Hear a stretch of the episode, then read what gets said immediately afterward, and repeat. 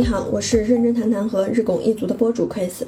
在上一期的播客呢，有跟大家一起去重读关于财富创造、幸福获取的人生指南《纳瓦尔宝典》。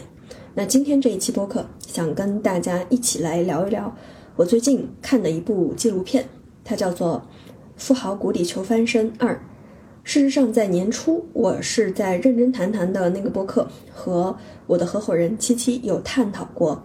富豪谷底求翻身一整个观后感，那今天呢，我们重点去聊一聊二里面我所看到的一些有关于我们做事情，或者说我们在跟人去打交道，我认为比较有通用性的一些思维模型，倒不是说你只能是在创业或者寻求要去创造财富才可以使用，而是它可以放到我们的很多阶段，不论你是在读书。求学、求职，还是你要打算去创业？我觉得它都是能适用的。那当然，因为时间关系啊，这个很长的这个纪录片，因为它总共时长也是十个小时，我是没有办法在这么短的时间里面把整个这个纪录片拆解完。如果有机会呢，看大家的一个反馈，看要不要我们再分两期或者三期的时间，把里面的一些细节去聊一聊。今天呢，重点去找了。九条，我认为我自己在观看的过程当中非常获益、非常受用的一些思维方式。先说一下整体的感受。那我在看二的过程当中的话，跟一相比，我觉得一的整个感受是主角的一些想法，嗯，观点，它是具有一些哲学性的。不论是再去采访 Glenn 他的。处事方式，他具体的一些思维想法，我觉得很多真的是拿出来就是可以通用的城市的一些心法。但是在看二的过程当中，因为它是采用了这种对比方式的这个剪辑，一共有三个主角，然后他们所从事的创业项目也不太一样，但刚好是。三个很有代表性的方向，也是现在很多人尝试去创业会去考虑的方向。一个是做实体，一个是做品牌，一个就是做营销。所以呢，我在看二的过程当中，他们的主角的内容的后采，那里面我觉得更多的嗯想法，它会更细节一些。嗯，倒没有说原先的那个和现在。一期、二期有优劣之分，我倒不会这么觉得。那只是从个人观看的过程当中的话，我会觉得这个可能是二的一个特点。后采的很多观点、想法非常的碎片化。如果你仔细去把它观看收集完，那当然也是可以有很多小的心得的收获。所以呢，我们先来去聊一聊吧。我觉得首先第一点哈，比较有。意义的这个呢是来自于 Grant，就是里头的那个男嘉宾，他去提出的第一点，就是你的动力啊来源于你所害怕或者是你所相信的东西。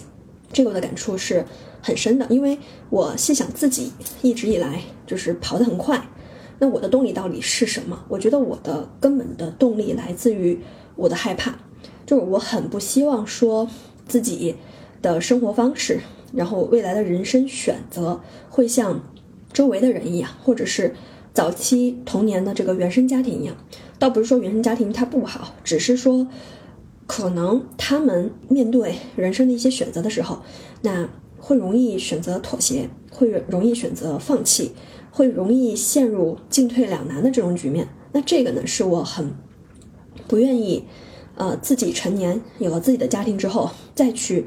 迈进或者再去面对的，所以呢，就因为这一种害怕、恐惧，push 我一直去往前奔跑。但这几年呢，我也在去反思动力这个东西两种来源，一个是出于恐惧，一个是出于你所相信和你热爱的东西。那我现在的反思会发现，我逐步在做调整。就当我过了三十岁，就是早年的那一种出于恐惧的动力，它已经助推我走了很远很远之后。但我现在会发现，如果我始终在继续用一种来自于恐惧的作为我的原动力的话，那会缺失幸福感，而且会显得后劲不足。所以呢，现在的我的话，在去筛选动力的时候，那我会倾向于让自己去把自己相信的东西、自己热爱的东西变成自己的动力。这个呢，是我觉得第一个可以去讲的。你的动力来源于什么？所以像那 Grant 他在。父亲临死之前就学会了一个东西，叫做 learn how to sell，就学会如何去营销。那这个呢，在我呃上一个播客聊纳瓦尔宝典里面，他其实也提到过一个观点。什么观点呢？就是不管你做任何的事情，你如果能够把构造和销售这两个技能同时具备，那你是肯定很无敌的。那所谓的构造的话，它有很多东西，比如从零到一去创造一个东西，或者是采购，或者是去组织等等。但不管你做任何一种东西，你能创造一个产品，你也需要把它卖出去，你才能赚到钱。所以，如果一个人他能够把构造能力和销售能力集聚于一身的话，那这个人大概率是很无敌的。这是第一条。然后第二条呢，也是来自于 Grant 他的后台里面的一个观点：人生呢是关于数字的游戏。然后他反复再去强调的一个点就是 contact becomes contract。我觉得用大白话去翻译啊，就是量大出奇迹。这个呢，我觉得不管你是做什么类型的工作，尤其是做销售类型的工作，你应该会。很有感触，呃，很多人呢会经常躲在家里，然后开始去意淫，啊，我要不要去做这个？那如果我做了，对方反对我怎么办？对方拒绝我怎么办？可能没有任何的行动，但是思想里面已经反复的思维反刍，然后来来回回好几轮了，但就是没有行动。所以我觉得他的这一点呢，是很启发我的一点，就是你要。明白，人生就是数字的游戏。可能你接触一百个人里面有十个人能跟你产生深度的链接，继而产生交易或者是合作以及其他的后续。但也有可能九十个人那就跟你没有什么交集。但那又怎样呢？你只要有这十个人的机会，他已经可以把你带到人生的下一轮去玩一玩，往前走得更远了。所以我觉得人生就是一个呃数字的游戏。换一个角度去讲，我之前也听到过这样的一个说法，就是如果说每隔三年你自己去反观一下你的朋友圈，还是那些人，然后没有变化，甚至还变少了，那就说明你可能在这方面是有一些欠缺的，至少是相对封闭的啊。所以我觉得这个呢是蛮有启发的一个点。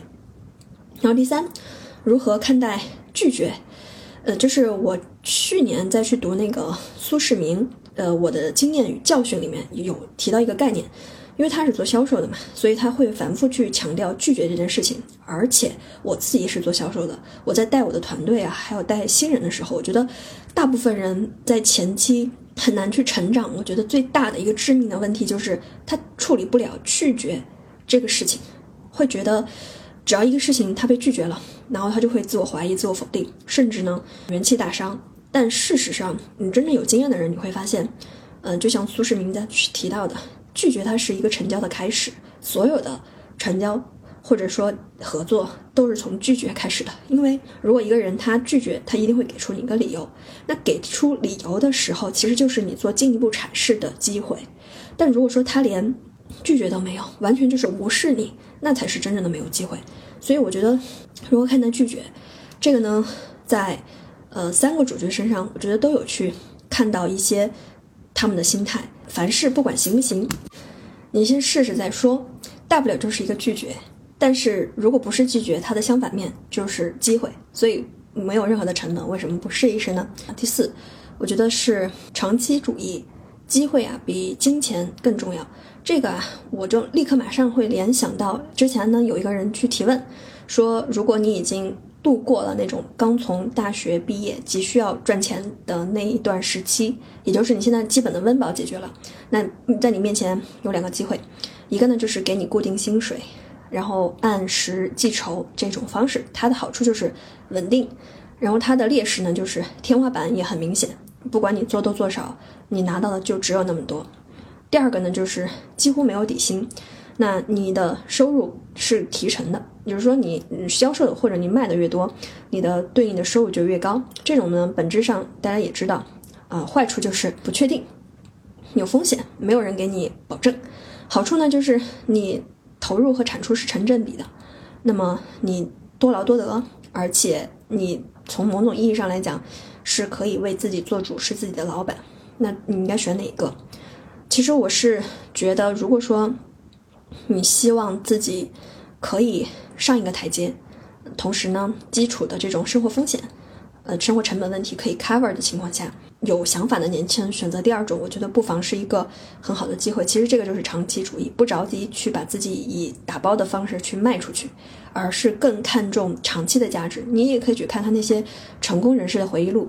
有百分之九十以上的人，几乎都是早年间可以不拿钱，但是为了经验、为了积累、为了资源，他愿意去付出时间学习的，而甚至是做一些分外的事情。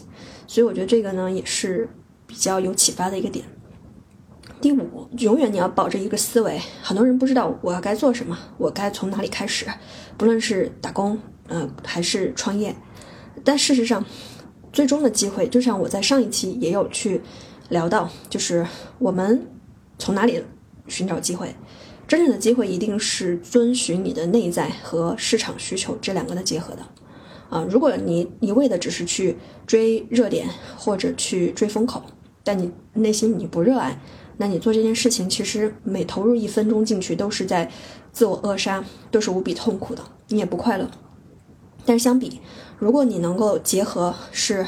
我能真正做什么，是我自己觉得很快乐的。我能提供什么，和别人需要什么，这两个做结合，那其实你就能够找到你真正的能够让自己有燃起来，同时呢，也能创造社会价值的这个事情。那比如说像里面做这个姜汁儿品牌的这一个嗯大姐，我觉得她其实就是哎，她也很看重营养，很看重养生，嗯，这个就是她热爱的东西。同时，也看到这个社区的人有待于提升营养方面的一些摄入，那有这个需求，那么他就把两个结合，我觉得这个就是很好的一个点。这个呢，它的原原话哈，在纪录片里面我没有去翻译它，我觉得用原文可能会更好。反向思维，Who's got my money？这个点呢，就是你要学会敢要，你要会哭，同时具有反向思维。举个例子啊，就是还是以嗯男主角 Grant 他为例啊，在纪录片的一开始，大家只有一百美元在身上，要解决接下来怎么吃、怎么住的问题。那很有意思的一个点就是，他既不想让自己很难受，不想睡车里，但也不想花钱，所以他就反向的去思考他的生意或者目标客户群体会是什么样的一个画像。于是他想到了房车，因为会选择买房车、卖房车的人，那可能从某种意义上来讲，就是他的目标客户群体，所以他直接就是联系房车公司。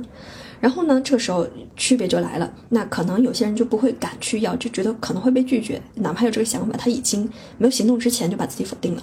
但这个 Grant 呢，他就内心非常的强大，他会去敢要，就询问别人，我能不能在你这个房车哪一个样品车里面住一下？因为本来那个房车就放在那里，有没有人住他？都是在那里存在着，你在这上面住一住，只要你保护好卫生，不在上面上厕所，其实没有什么影响。但是他能帮一个人去御寒嘛，至少有地方可以住，那别人就没有拒绝他。所以我觉得这一点真的是特别厉害，就是你敢要。然后会哭的孩子有奶吃，会哭也很重要，尤其是在职场，很多人是不会示弱的，就比较容易逞强。但其实啊，示弱啊是一个，我至少在这个纪录片的每一个创始人的身上都看到了示弱的力量。而且我觉得在他们身上，示弱是一种资产。呃，比如说洗车，对吧？你你像正常人去洗车，就觉得不好意思问别人去要有没有免费。但是这个 Grant 他就敢去跟别人去要，哎，我第一次来你这里试体验洗车一下，能不能给我免费试试？拒绝就拒绝，但是我可以先问嘛。甚至我身边很多有钱的人，他其实会比可能没有那么有钱的那些人更节俭。就是大家不会觉得钱是大风刮来的，然后我该砍价，我还是要去砍价的，然后我该去就是询问有没有折扣啊，该去省的每一分钱也一样会省，尤其是那种靠自己的本事赚到钱的人，他一样会非常的节俭，在钱会花在刀刃上，而不是会那种就是当一冤大头。然后包括说他后面的创业项目，这个营销公司也是一样的道理，就是他会反向思维，然后敢要。用大家网友的戏谑的话来讲，就是空手套白狼嘛，自己什么都没有，就敢去跟别人合作，敢去让别人资金入股，自己技术这个入股，对吧？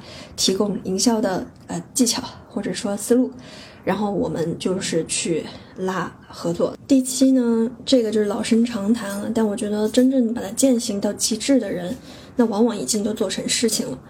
嗯，第七是啥呢？就是创造机会。不要等天上掉馅饼，就是但凡你看到做成事情的人，我觉得都是那种想到即做到，他只要觉得这样做是没有问题的，那马上就是行动去验证。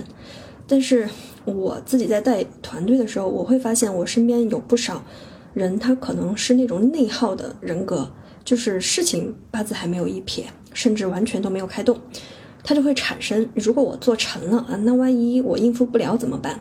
啊，万一这样怎么办？那样怎么办？他就会有很多成功者的烦恼。这种啊，其实就是你在内耗、消耗你的能量，而别人呢，就是想到人家就是完全外化成行动，然后在行动当中再去验证、再去迭代和调整。所以这个我觉得也是我们要去警醒的一个点，就是人跟人的差距，有的时候就是做跟没有做，然后在向外做还是在向内自己消耗自己的这种做法。第八，情绪价值和情绪控制力。啊，这个我的感触也蛮深的，里面的三个。角色啊，他们的性格都不太一样，然后有情绪饱满型的，比如像这个 Grant，他就属于是很有情绪的感染力，也非常情绪化，你会觉得他是非常的 emotional，然后去提案的时候总是那么的自信，让别人觉得他是一个非常有 power、非常嗯充满能量的一个人。但我觉得这种呢，也有一定的局限性啊。我个人哈，当然这个不具备任何的依据，只是我个人的观点。就我会觉得说，一个企业也好，他最后的一把手一定是那个情绪稳定的人。可能 Grant 这样子的，这种情绪比较饱满，然后比较有情绪带动力的人，他能冲得很钱，可以帮你去冲锋陷阵。他可能不是一把手，他可能是一个很重要的一个左膀右臂，但是他做不了一把手。因为我觉得真正企业里面的那个一把手，一定还是有稳定的情绪控制能力，然后他是靠决策、靠调度，然后去协调资源，最后是整合实现目标的。所以呢，这个就看大家怎么看了。就我觉得没有好坏之分，嗯，你能把它发挥成最大的优势，那都是你在不断的去找到自己的价值。那我觉得有些人他可能就是天生的情绪非常饱满型，这种的话，我觉得你没必要去。刻意就是改变自己，说哎这样好像没有办法当一把手，情绪不稳定啊什么的。我觉得也不是，只要你的情绪不影响到别人，那我觉得嗯就是 OK 的，它就是你的资产，你的好的热情和你马上能跟别人打成一片的这种能力，我觉得也是你的一个优势。而有一些人呢，他可能情绪会慢热一些，然后没有那么外放，但是呢，他很有洞察力，很睿智。然后总是可以去调度，还有协调。那这种人，我觉得你也可以完全利用你情绪的这种优势，比如说临危不惧、临危不乱啊，很稳呐，让大家会觉得跟着你有肉吃，哪怕你其实什么都没有。比如说这个，呃，纪录片里面那个 Elaine 做实业的那一个姐姐，我觉得她就是属于这种情绪控制力比较强的人。尤其让我印象深刻的就是她去游说各个角色的部门。嗯，入股来跟他一起去参加这个创业项目的时候，其实当时他身上什么都没有，也没有钱，但他竟然可以让大家，呃，甘之如饴的愿意跟他去做这个事情。我觉得那种身上的自信，还有那种情绪的稳定，我觉得不是一般人可以做到的。所以也是借此在勉励自己吧，就是逐渐去成为一个情绪稳定的一个人。因为我觉得情绪价值是一个非常重要的资产，你如果能够。善用它，那么它一定可以给你带来远超过你想象的价值。第九，走出去，然后运气这个东西是靠自己创造出来的。那这个呢，我觉得也是跟去创造机会，不要在家里面窝着等着是类似的原理，就是让你走出去。然后这里头提到的一个点叫做，好运气是靠自己创造出来的。啊，这个其实我在前面的一期讲我合伙人为什么总是个锦鲤体质，好运怎么制造那一期播客里面，其实也聊过类似的观点。嗯，当然，在我这个上一期聊纳瓦尔宝典里面，他其实也有提到过四层这种寻找运气的方式。那第一种呢，就是希望好运不期而至，就认为好运这个东西是不可控的，然后你只能等着它出现，没有办法自己主动的去争取，这是第一种。第二种就是你不断不停的折腾，然后直到你撞上大运，就不断的去试错，总会大力出奇迹嘛。这是第二种。第三种就是做好心理准备，对别人错过的机会保持敏感。那这个呢，就是我觉得，嗯，善于去观察和留意机会，善于从别人身上去找到突破口，也是，呃，把行动和洞察，我觉得留意在一起，而且也是认为自己可以去争取、去创造这种好运的这种心态。最后一个啊，就是把你所做的事情做到极致，然后精益求精、名副其实，然后让机会主动去找到你，让运气成为一种必然。这个啊，就是更高级一点了，等于说他不是去关注自己去寻找运气，自己去寻找机会，而是被动的。通过一种口碑的方式，或者是影响力的这种方式去获得机会，我觉得没有绝对的对错之分吧。至少在我在看这部纪录片的时候，我觉得它可以很多人可以尝试把最后这个前面的两个相结合，也就是你可以保持着自己去做一个名副其实、精益求精，把自己做好，然后同时你也不要放弃主动向外去寻找，因为这两个都很重要。这是关于运气的这个部分第九点，然后最后一个。这个呢，还是用原文的这个呃翻译，我觉得会更精准一些。呃，think less and do more。这个呢，它有一个批注，就是太聪明的人往往执行力堪忧啊。这是 Elaine 在接受后采的时候说到一句话，我是比较同意，就是这部分的观点的。嗯，怎么说呢？就是还是跟很多东西是类似的，就是大家太聪明的人，他喜欢去反复推敲，喜欢去推演，喜欢根据自己已有的经验还有认知去想当然的。想以最低的成本，然后获取尽可能最接近真相的事实，但这个东西它会有一定的限制。为啥？就是你不能保证你的经验和你的认知是全面的，是准确的，它可能有局限性。但你认为它是对的，然后任何事情你不去亲身体验和经历，或者说获得一手经验，你就直接先下结论了，很有可能你会错过很多的机会。另外呢，就是。我们很多人其实你往往去做一下，它未必会那么的耗能，但最大的耗能其实是消耗在这种反复的掂量、盘算和思维反刍的这个过程当中。所以我觉得有的时候对于聪明的人来讲，其实不妨去专注于事情本身，多去做一做，也许会比你停在原地反复掂量要好一些。那今天就是跟大家去聊到，我再去看这个呃《富豪故里求翻身二》里面的一些。十条，嗯，我觉得能借鉴的模型和方式。当然，这个纪录片里面还有很多我觉得可以去吸取和学习的很多细节的点。当然，时间太长了，如果你有时间，你可以去看；如果说你没有时间，你也可以在评论区留言。如果大家对这个纪录片的细节，包括说《富豪谷底求翻身一》感兴趣的话，那我也可以再出一期做一个一二的汇总的一些提炼，然后来帮大家更好的去。嗯，如果没有时间去看这个纪录片的人，去更好的了解这个纪录片的一些思维的精华。那以上就是今天的分享，我们下期再见。